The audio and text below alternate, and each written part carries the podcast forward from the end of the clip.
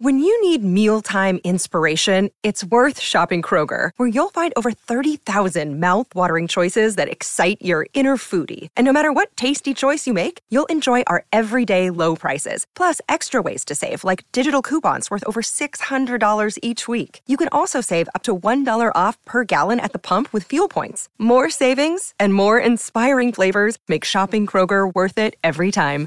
Kroger, fresh for everyone. Fuel restrictions apply.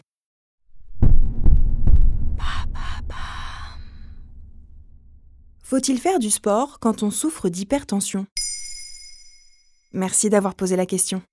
Selon Santé publique France, en 2019, un adulte sur trois est hypertendu et un sur deux l'ignore. Cette situation concernerait plus de 14 millions de Français au total. L'hypertension est donc une pathologie bien plus fréquente qu'on ne le croit. C'est aussi la première cause d'AVC. Il ne faut pas la prendre à la légère.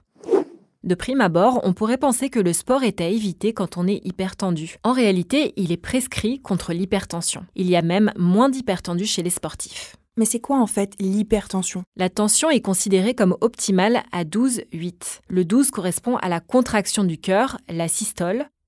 Le 8 correspond au moment où le cœur se relâche, le sang ici a moins de vitesse. Lorsqu'on est au-dessus de 14 et ou au-dessus de 9, on est en hypertension. Non traitée, l'hypertension augmente la fatigue cardiaque et les vaisseaux sanguins s'abîment.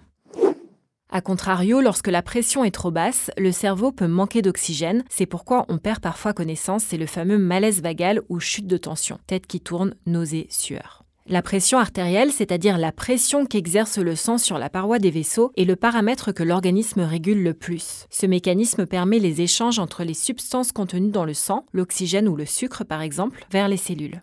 La pression chute ou augmente, par exemple, en fonction de la fatigue, du stress, des émotions ou des chamboulements hormonaux que sont la grossesse ou la ménopause. Selon la Fédération française de cardiologie, plus d'une femme ménopausée sur deux est hypertendue. Les œstrogènes diminuant progressivement, ce phénomène vient épaissir et rigidifier les parois des artères. Comment savoir si on fait de l'hypertension? Pour mesurer la pression artérielle, le médecin prend la tension en début de consultation et si elle est élevée, il la reprend à la fin. Si elle est toujours élevée, elle est généralement reprise quelques mois après. On peut aussi mesurer sa tension avec un tensiomètre acheté en pharmacie. Dans ce cas, on la prend trois fois le matin et trois fois le soir pendant trois jours, puis on fait une moyenne.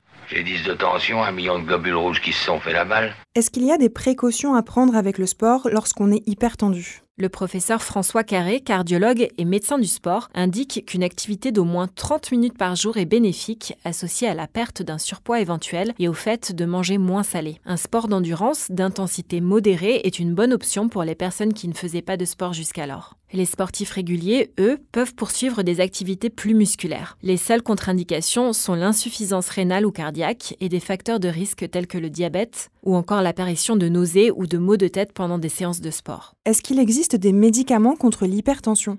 Au bout de 3 à 6 mois, si la situation ne s'améliore pas avec le sport, les médicaments prennent le relais, oui. Il n'y a pas de traitement contre l'hypotension à la différence de l'hypertension. Et l'efficacité des médicaments est moindre si vous êtes fumeur. Le tabac est d'ailleurs un facteur d'hypertension. Les décharges d'adrénaline à chaque bouffée diminuent le diamètre des vaisseaux.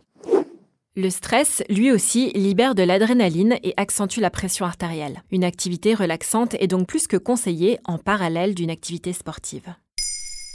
Maintenant, vous savez, un épisode écrit et réalisé par Émilie Drujon. Ce podcast est disponible sur toutes les plateformes audio et pour l'écouter sans publicité, rendez-vous sur la chaîne Bababam Plus d'Apple Podcasts.